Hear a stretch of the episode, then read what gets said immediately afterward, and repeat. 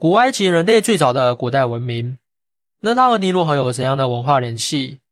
埃及文明起源于一个非常重要的文化层面，即主要牧区。它在公元前五千年出现在尼罗河谷的埃及和苏丹地区。在埃及中期新石器时代遗址的测定下，对年表的重新审视，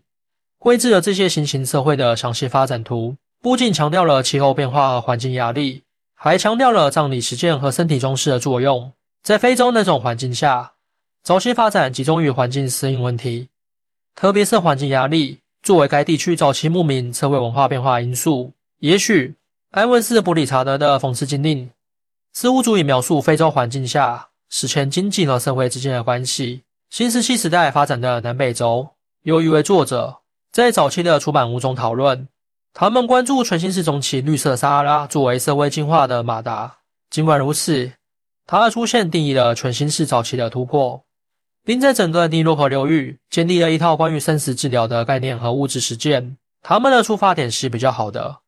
不仅采用移动畜牧业作为对气候变化的回应，还将牛作为以适合象征性媒介的特权。包括其他类似的模式已经被记录在全新世中期的一个更广泛区域，包括阿拉伯半岛的南部。和印度次大陆相反，正如他们所建议的那般，通过绘制身体的特定文化实践的空间和时间分布，皮肤和头发，它不同的内容和物质排放和空洞，以及它在生与死之间的通道。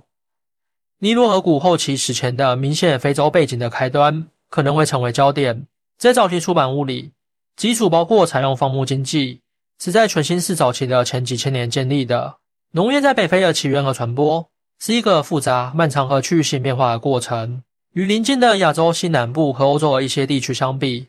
菊花的植物和动物似乎没有被作为单一文化的一部分。除了埃及，一些地区可能遵循一个更典型的地中海发展路径。北非的人们大部分见证了放牧实践的开端，或在某些情况下，群化谷物到来的最初的引进大约发生在公元前六千年左右。人们对当时北非的经济环境。有各种各样的不同解释，而中石器时代从全新世早期开始的生活方式，一直统治着撒哈拉沙漠的大部分地区。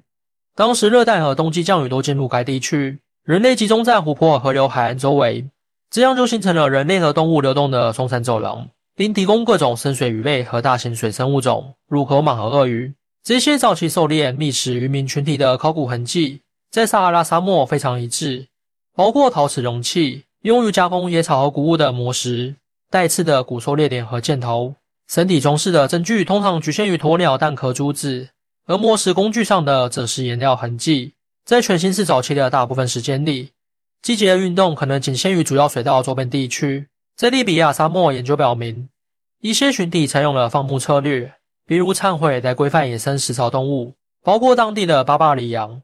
关于全新世早期。在埃及西部沙漠驯化非洲牛的尖锐说法并没有得到普遍接受。新的动物群分析对苏丹克马地区类似早期驯化日期的建议提出了质疑。大约从公元前六千年到四千年，季风降雨的边界开始向南移动，引发了横跨撒哈拉沙漠和阿拉伯南部的草原和水稻的收缩。在几千年的时间里，逐渐干燥将产生如今这些地区特有的草干旱景观。这两个地区的人口应对这些变化的环境。并制定更集中于以牛、绵羊和山羊为中心的畜牧策略。狩猎、捕鱼和觅食仍然是重要的季节性活动，但他们在仪式环境中的新突出地位，表明家畜作为有价值的移动存储，将被部署在重要的社会交易中。主要牧区一词标志着这种新的文化取向，并提醒人们，一些次要动物产品最初可能并没有在这些地区的牧区经济中发挥重要作用。在中全新世的干旱时期，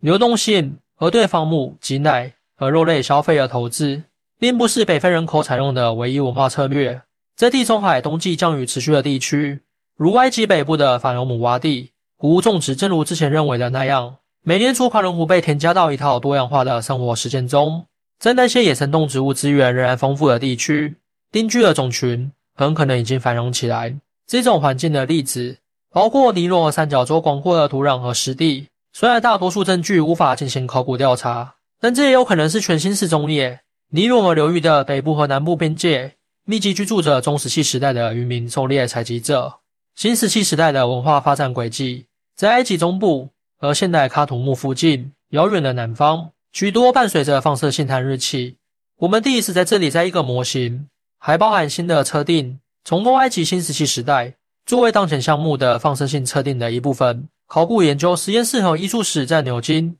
为此分析整理的放射性碳日期，以表格形式在埃及在线放射性碳数据库获得。该资源提供了随日期一起发布的所有支持信息，总共获得了一百二十七个日期，